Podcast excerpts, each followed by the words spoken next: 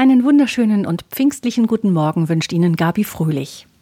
Nach den geistbewegten Wochen vor und um Pfingsten geht es bei uns jetzt auf einige Tage der intensiven Sammlung zu.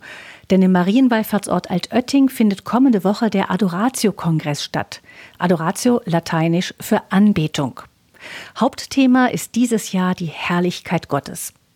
Zwei Jahre lang haben die Kongresse online stattgefunden. Dieses Jahr wird wieder mit an die 600.000 Teilnehmern gerechnet. Gastgeber ist der Passauer Bischof Stefan Oster. In seinem Bistum haben sich eine ganze Reihe junge kirchliche Bewegungen angesiedelt, für deren Spiritualität, Eucharistie und Anbetung zentral sind. Ich konnte mit Bischof Oster über das anstehende Treffen sprechen und habe ihn gefragt, warum er vor vier Jahren die Adoratio-Kongresse in Altötting ins Leben gerufen hat. Ich glaube, eine der Hauptfragen, die wir uns heute stellen als Kirche, ist, wie geht geistliche Erneuerung? Wie kommen Menschen in die Tiefe? Wie können sie ihre Gottesbeziehung persönlich und gemeinschaftlich entdecken, tiefer leben, so dass es auch einen Einfluss auf ihr Leben hat, der Leben verändern kann. Und dazu ist aus meiner Sicht die eucharistische Anbetung wie Anbetung überhaupt, aber in besonderer Weise die eucharistische Anbetung ein hervorragender Weg, herausragend.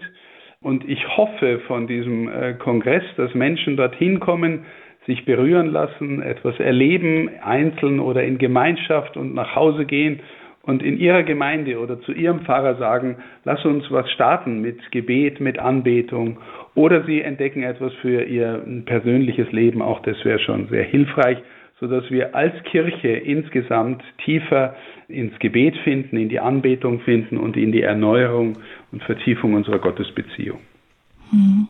Und, und für Sie persönlich, Bischof Oster, was bedeutet für Sie persönlich die eucharistische Anbetung? Ja, ich bin jeden Tag, sofern ich zu Hause und nicht unterwegs bin, bin ich jeden Tag äh, am Morgen und am Abend für jeweils eine halbe Stunde etwa in der eucharistischen Anbetung. Und für mich ist es natürlich eine Einübung auch in die Haltung des äh, im Stillen, im Schweigen vor Gottseins. Ich habe sehr, sehr gerne das äh, deutsche Wörtchen umsonst. Und zwar deswegen, weil es eine doppelte Bedeutung hat. Es bedeutet auf der einen Seite gratis, geschenkt, etwas gibt es umsonst, das heißt, es ist mir geschenkt. Ähm, aber die andere Bedeutung ist auch vergeblich, etwas ist völlig umsonst, es ist vergeblich, es bringt nichts. Und äh, ich habe das Wörtchen sehr gern, weil es ähm, beschreibt, wie wir Christen eigentlich lernen sollten zu lieben, nämlich umsonst bestimmterweise absichtslos. Die Welt wird sagen, ja, so wie du dich um diesen Menschen kümmerst oder so wie du diese Aufgabe erledigst, das bringt dir doch nichts, das ist doch umsonst. Und wir werden antworten, ja, es ist umsonst, weil wir machen es einfach so, einfach um Gottes Willen, um der Menschen willen, um der Aufgaben willen, ohne dass ich jetzt sofort einen Vorteil davon hätte oder es an mich zurückbinde.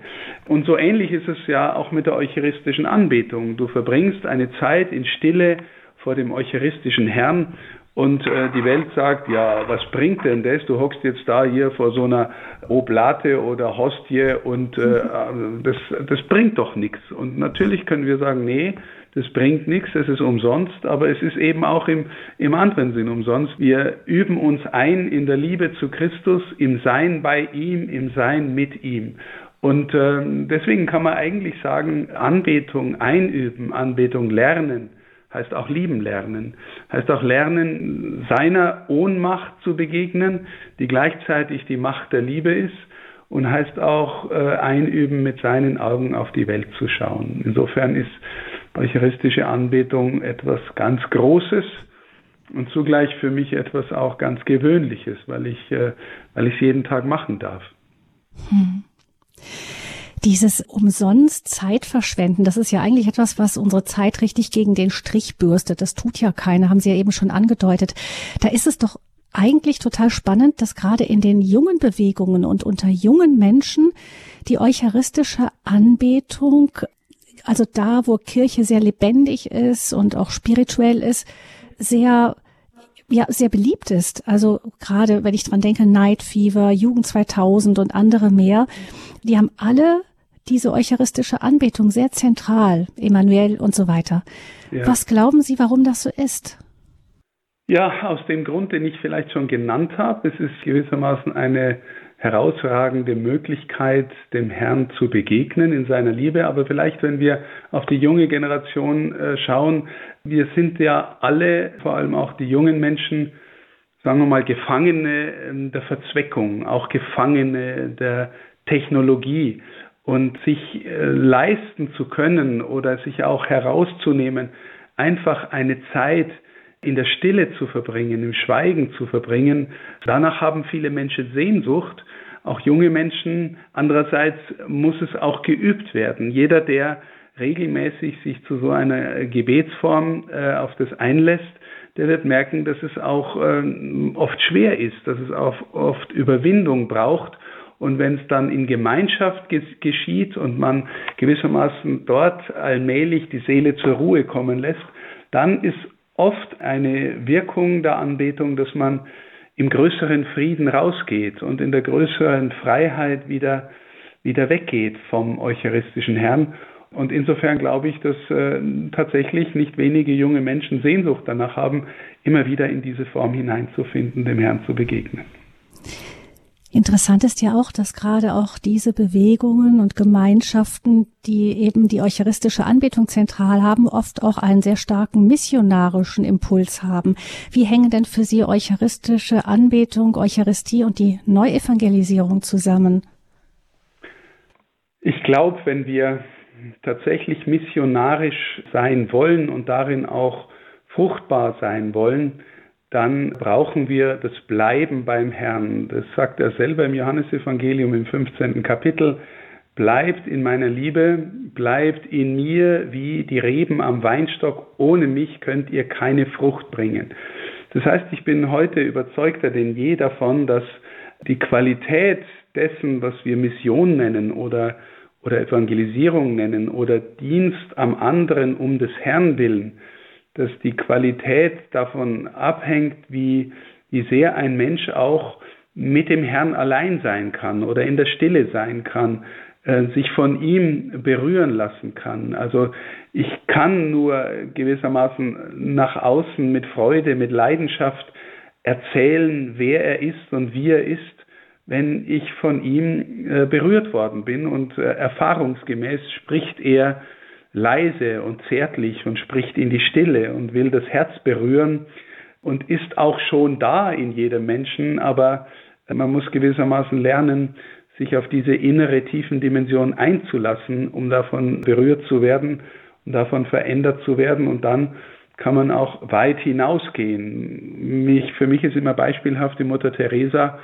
die sehr viel Zeit verbracht hat vor dem eucharistischen Herrn und die auch für den Dienst äh, von sich selber und ihren Schwestern die Anbetung als unumgänglich erfahren hat, dafür, dass sie diesen Dienst tun können. Also wer tief im eigenen und damit auch im Herrn steht, der kann weit rausgehen und der kann sich auch tief bücken, weil, weil er dem begegnet, der sich so tief gebückt hat und der so weit hinausgegangen ist. Also deswegen ist aus meiner Sicht der innere Zusammenhang ganz offensichtlich. Bei Mutter Teresa fällt mir ein, dass sie mal auf die ähm, Frage eines Journalisten, was sich in der Kirche ändern müsse, geantwortet haben soll, ähm, sie und ich das ist ja eine Art, auch vor dem Herrn zu sein, der Verwandlung, auch ähm, könnte auch ein anderes Wort gebrauchen, Reform, also eine innere Wandlung. Wir sprechen ja sehr viel von Reform der Strukturen im Moment in Deutschland gerade. Wie würde denn sowas wie eine Kirchenreform aussehen, die von der Eucharistie ausgeht? Ehrlich gesagt, ich glaube, jede wirkliche Reform in der Kirche muss von Jesus ausgehen, also von einem Näher zu ihm hin und von ihm her.